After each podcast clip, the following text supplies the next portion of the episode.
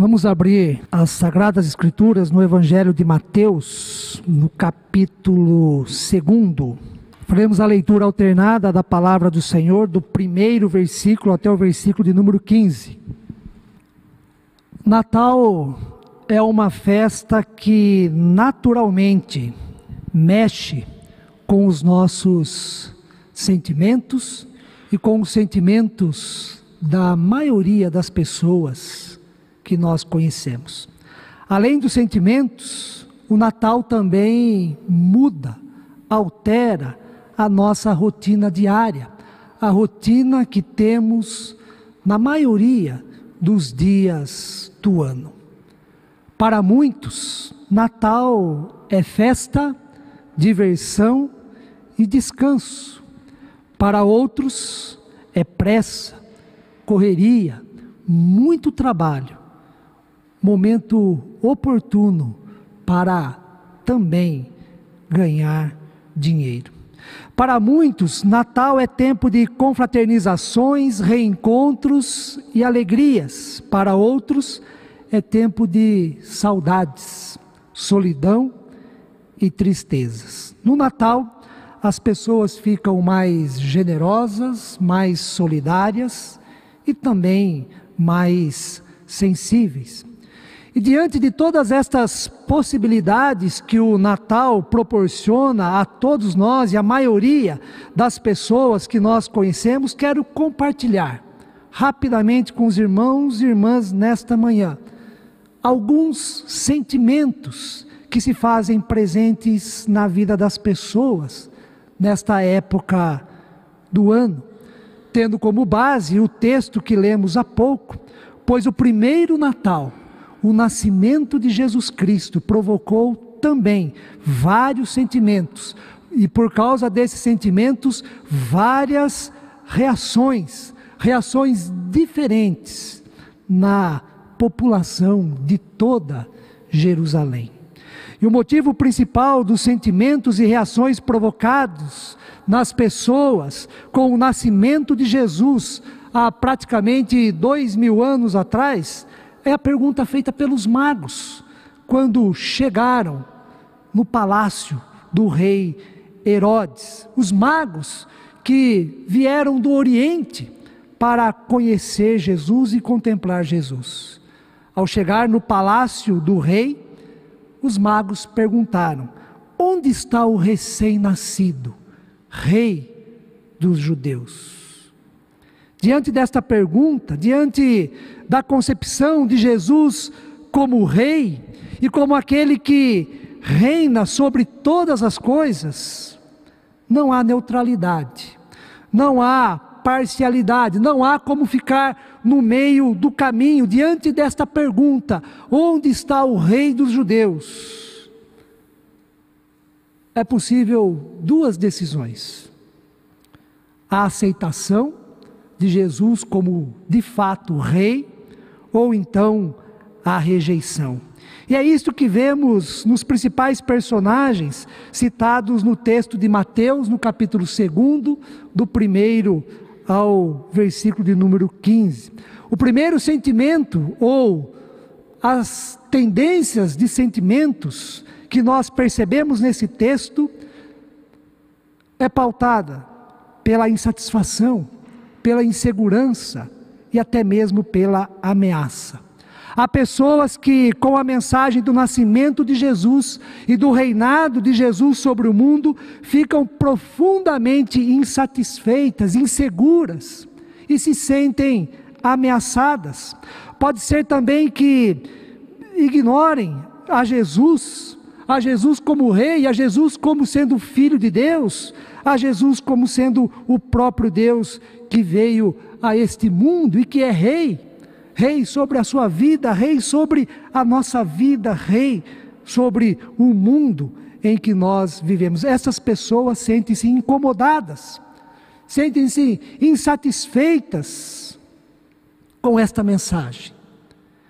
E sentem também incomodadas, insatisfeitas com a alegria de outras pessoas que estão ao seu redor nesta época do ano seja por causa do nascimento de Jesus ou do reinado de Jesus, seja pelo incômodo provocado pela alegria de quem está ao seu redor, pessoas insatisfeitas, inseguras e ameaçadas com a mensagem do Natal podem alimentar uma satisfação tão grande em si que são capazes de até praticarem o mal. Ou seja, além de não se alegrarem, não se sentirem contagiadas pelo Natal, pela mensagem bonita que o Natal tem enquanto nascimento de Jesus, estas pessoas buscam estragar, prejudicar e até mesmo entristecer o Natal de quem está próximo de si. Isso acontece muitas vezes porque Jesus significa ameaça. Ameaça para o estilo de vida pecaminoso e apegado às coisas deste mundo. Isto aconteceu com o rei Herodes.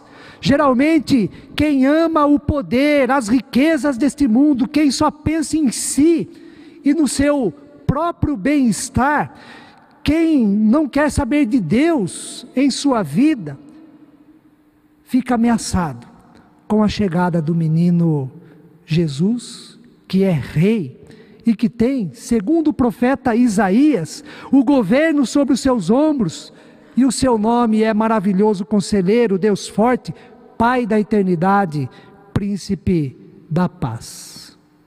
Herodes, o rei Herodes, ficou alarmado, inseguro, insatisfeito com o nascimento de Jesus. Os magos chegaram até o seu palácio e perguntaram: Onde está Jesus, o Rei dos judeus? E ele ficou profundamente incomodado e se sentiu ameaçado por causa desta pergunta: Onde está o Rei dos judeus. A sua insatisfação, insegurança e o fato de se sentir ameaçado tomaram proporções tão elevadas que ele se revelou um homem cruel, violento, frio, insensível e maldoso. Em Mateus 2,16 diz o seguinte: Herodes enfureceu-se grandemente e, como consequência, mandou matar os meninos de dois anos de idade para baixo, tanto na cidade de Jerusalém, ou melhor, de Belém, onde Jesus havia nascido, como também em seus arredores.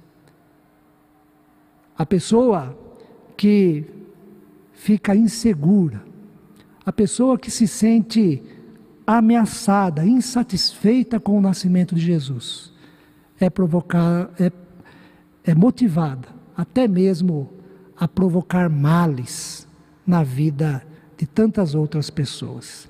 Mas também nesse texto nós encontramos o sentimento de indiferença. Há pessoas que celebram o Natal, mas não conhecem o real sentido ou a mensagem principal, verdadeira do Natal, não conhecem o significado desta data. Sendo assim, celebram o Natal com certa superficialidade. Participam das festas, dos encontros, dos momentos de alegria, mas tudo isso é passageiro. Acaba o Natal e tudo volta ao normal. Foi mais uma celebração que pouco mexeu, que pouco impactou, que pouco transformou a vida dessas pessoas que são indiferentes ao menino Jesus e ao reinado de Jesus sobre o mundo. Isso acontece porque estas pessoas são indiferentes, indiferentes a Jesus, até ouviram, já ouviram falar do menino que nasceu em Belém, ouviram a sua história, sabem que Jesus veio a este mundo para salvar os pecadores, mas preferem Jesus longe, preferem Jesus distante. E no texto que nós lemos, encontramos os principais sacerdotes, como diz o texto, e escribas, que foram indagados por Herodes: onde está este menino que nasceu? Onde está o rei dos judeus? O que diz as profecias do Antigo Testamento? sobre este menino. E tomando conhecimento do nascimento de Jesus, os principais sacerdotes e escribas souberam precisar o local onde Jesus nascera, mas não demonstraram o um mínimo de interesse de irem até Jesus, de conhecerem o Filho de Deus, de celebrarem a Deus pelo nascimento do Rei, do Rei dos judeus, do Rei deste mundo. Não demonstraram interesse em conhecer o Cristo que nascera, que é o Salvador do mundo. Reagiram com indiferença. As profecias dizem isto, é em Belém. O menino nasceu os magos estavam lá, portadores da boa nova. Mas os principais sacerdotes e escribas tomaram a decisão de se sentirem indiferentes ao nascimento do menino Jesus e ao significado desta criança para toda a humanidade. Por fim, o terceiro sentimento que nós encontramos no texto lido é o sentimento de adoração. Esse sentimento está representado no texto pelos magos que saíram do Oriente, um lugar distante, lugar longe de Jerusalém, para conhecer o menino, o rei dos judeus. Os magos fizeram uma longa caminhada para chegar até Jesus. Os magos não mediram esforços para conhecer o menino que viera da parte de Deus e que era o próprio Deus. Diz o texto que ao chegarem, os magos se alegraram e foram tomados por grande e intenso júbilo. Versículo décimo de Mateus, capítulo 2. Diz ainda o texto que eles viram o menino com Maria, sua mãe, e prostrando-se diante deste menino, desta criança, o adoraram o adoraram. E é interessante destacar também que os magos, no início da sua viagem, como nos diz o texto, já saíram de onde estavam, do Oriente, e se dirigiam até Belém com este sentimento: viemos para adorar o Rei dos Judeus. A seguir, quando viram Jesus, foram tomados de grande alegria, momento singelo, momento único na vida daqueles magos. Diz o texto que cada um entregou o seu presente a Jesus: ouro, incenso e mirra. E esses presentes significam que os magos reconheceram Jesus como rei por isso o ouro como presente. Reconheceram a divindade de Jesus, por isso o incenso. Reconheceram o sumo sacerdócio de Jesus, ou seja, que Jesus realizaria o sacrifício perfeito em favor de toda a humanidade. Reconheceram que Jesus iria sofrer pelos pecados de todas as pessoas, por isso a mirra. Nesse sentido, Adoração significa ir ao encontro de Jesus com o coração aberto e sincero, reconhecendo Jesus como Rei, como o próprio Deus encarnado, o Verbo de Deus, o Verbo de Deus que se fez carne e que habitou entre nós cheio de graça e de verdade, por meio do Verbo encarnado, por meio dessa criança, nós contemplamos a glória de Deus em nosso, em nosso favor. Adoração significa não só reconhecimento de que Jesus é o Filho de Deus, que Jesus é Rei e que veio a este mundo, mas adoração significa também coração disposto a servir a este Deus, coração disposto a corresponder com esse Deus, coração disposto para a comunhão com este Deus. Apesar de toda a simplicidade do local em que Jesus nascera, assim como a simplicidade de José e Maria. Os magos não deixaram de reconhecer a importância de Jesus e por isto o adoraram. O adoraram como rei de toda a criação. Esse deve ser o sentimento de todos nós neste Natal e a cada Natal que nós celebramos: adoração. Adoração a Deus Pai, a Deus Filho e a Deus Espírito Santo. Adoração a Jesus, o menino que nasceu em Belém, pois ele é o nosso Senhor.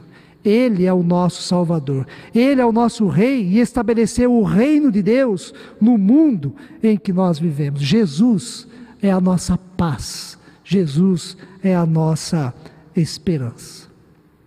Para concluir, talvez você conheça pessoas que celebram o Natal com profunda insatisfação em seu coração, ou então pessoas que celebram o Natal com indiferença ao menino Jesus. Quero convidar você, meu irmão e minha irmã, a dar um bonito testemunho acerca do nascimento de Jesus. Celebre o Natal com um sentimento de adoração, com o coração voltado para Deus, dando assim esse testemunho para as pessoas que estão ao seu redor e que podem demonstrar insatisfação ou indiferença ao Filho de Deus. E se porventura você celebra o Natal com insatisfação e com indiferença, este é o seu sentimento, é isso que está em seu coração, então eu convido você para celebrar um Natal diferente neste ano. Reconheça de maneira sincera em sua vida Jesus como Filho de Deus. Ore, peça para Deus colocar em seu coração o verdadeiro sentido do Natal e adore, creia em Jesus como Senhor e Salvador da sua vida. Amém.